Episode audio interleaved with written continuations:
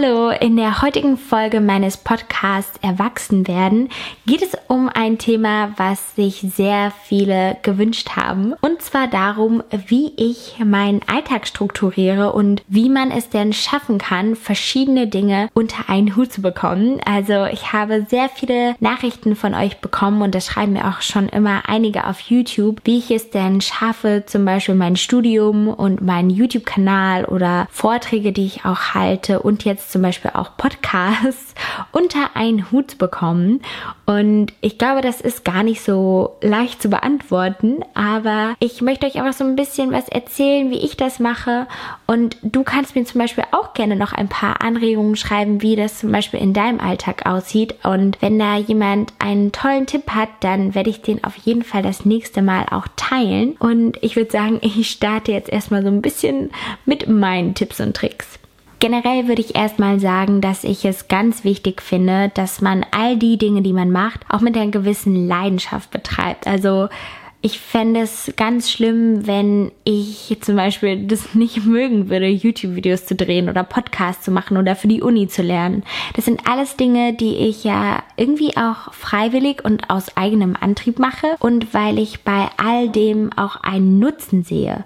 Und wenn ich dann auch einen Nutzen sehe und ein gewisses Ziel vor Augen habe, was ich mit all diesen Dingen anstellen möchte, dann fällt es mir schon mal viel leichter, mich dafür zu motivieren. Und ich glaube, man muss wirklich Lust auf jedes einzelne Hobby, jede einzelne Interesse oder Aufgabe haben, um sie irgendwie auch ein bisschen meistern zu können. Klar, es gibt Dinge, die machen mir nicht ganz so viel Spaß, aber da kann man, glaube ich, auch immer eine ganz gute Balance finden, dass man auf der einen Seite die Dinge macht, die einem sehr viel Spaß machen und dann auch die Dinge macht, die einfach erledigt werden müssen. Sehr praktisch finde ich es auf jeden Fall, wenn man eine Routine hat, so blöd sich das auch irgendwie anhört, habe ich tatsächlich eine Morgenroutine.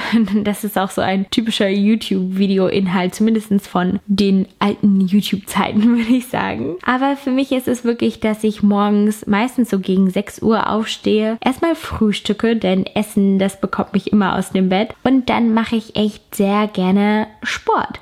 Und da versuche ich aber dann auch so ein bisschen auf mich zu hören. Und das kann ich dir auf jeden Fall auch empfehlen, dass ich mal Lust habe, joggen zu gehen. Dann gehe ich raus und laufe eine Runde. Manchmal möchte ich drinnen einfach nur ein Homeworkout machen und manchmal möchte ich 30 Minuten Sport machen, manchmal nur 20 und manchmal auch eine Stunde.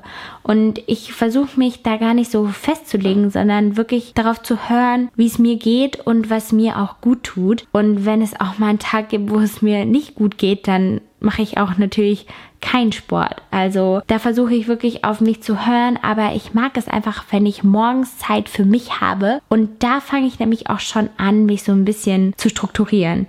Gerade wenn es ein Tag ist, wo ich viele Dinge erledigen muss, versuche ich erstmal Prioritäten zu setzen und ich schaue, was kann ich denn heute erledigen, was kann ich denn die Woche über erledigen und was muss heute erledigt werden und was hat auch noch ein bisschen Zeit. Und ich bin eine Person, die gerne Dinge aufschreibt. Also ich gehöre wirklich noch zu den Leuten, die das händisch in einen Kalender oder auch in einen Notizblock einfach schreiben, wo ich mir meine To-Dos aufschreibe und die dann auch ja so schön abhaken kann. Also das mag ich doch sehr gerne, wenn ich das händisch alles eintrage.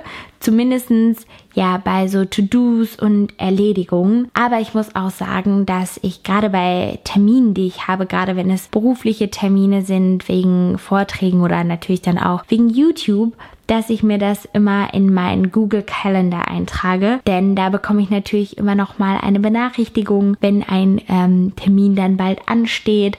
Und so geht wirklich nichts vergessen.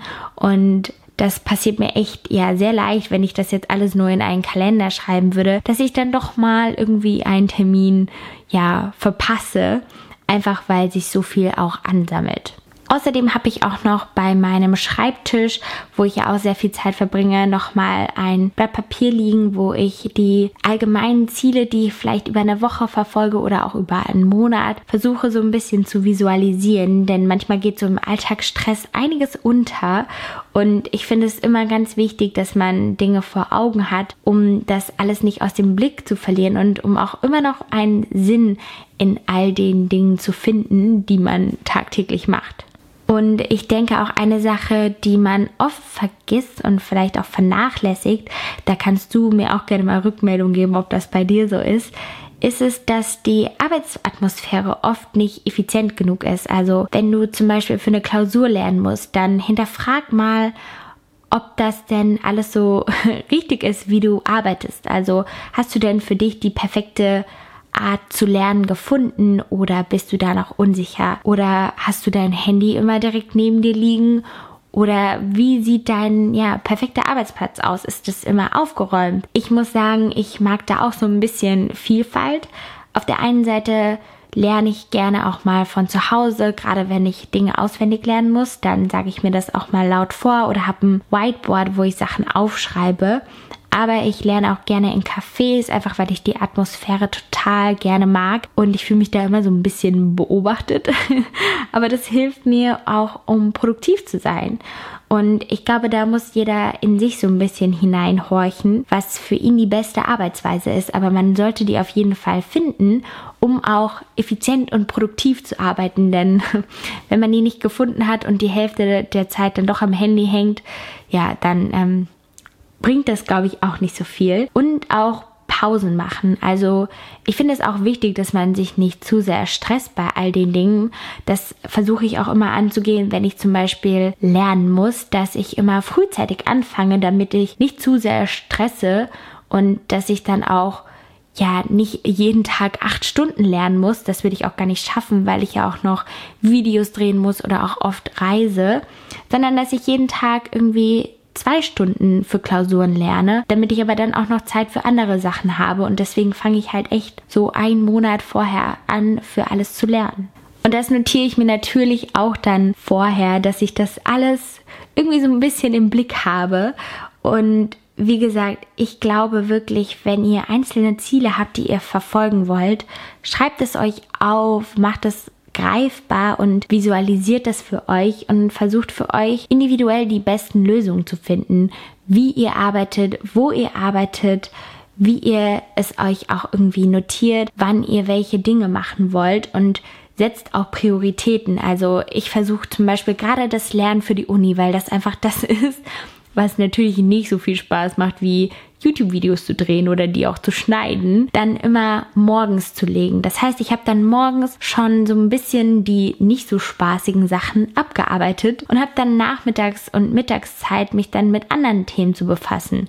Klar funktioniert es nicht jeden Tag so und manchmal hat man dann auch anders nochmal Termine, aber ich versuche das sonst im Alltag auf jeden Fall so zu legen, dass ich morgens, wenn ich am konzentriertesten bin, da musst du vielleicht auch ein bisschen auf dich hören, ob du eher morgens sehr wach und produktiv bist oder doch eher abends, die Dinge halt zu machen, die wichtig sind, aber die vielleicht dann nicht so spaßig sind, wo man sich so ein bisschen durchkämpfen muss. Und dann schafft man es aber auch, glaube ich, für vieles ja Zeit zu finden.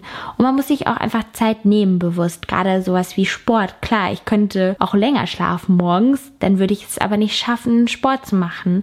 Und mir ist es schon sehr wichtig und für mich ist es auch ein wichtiger Ausgleich. Deswegen räume ich mir die Zeit dafür ein.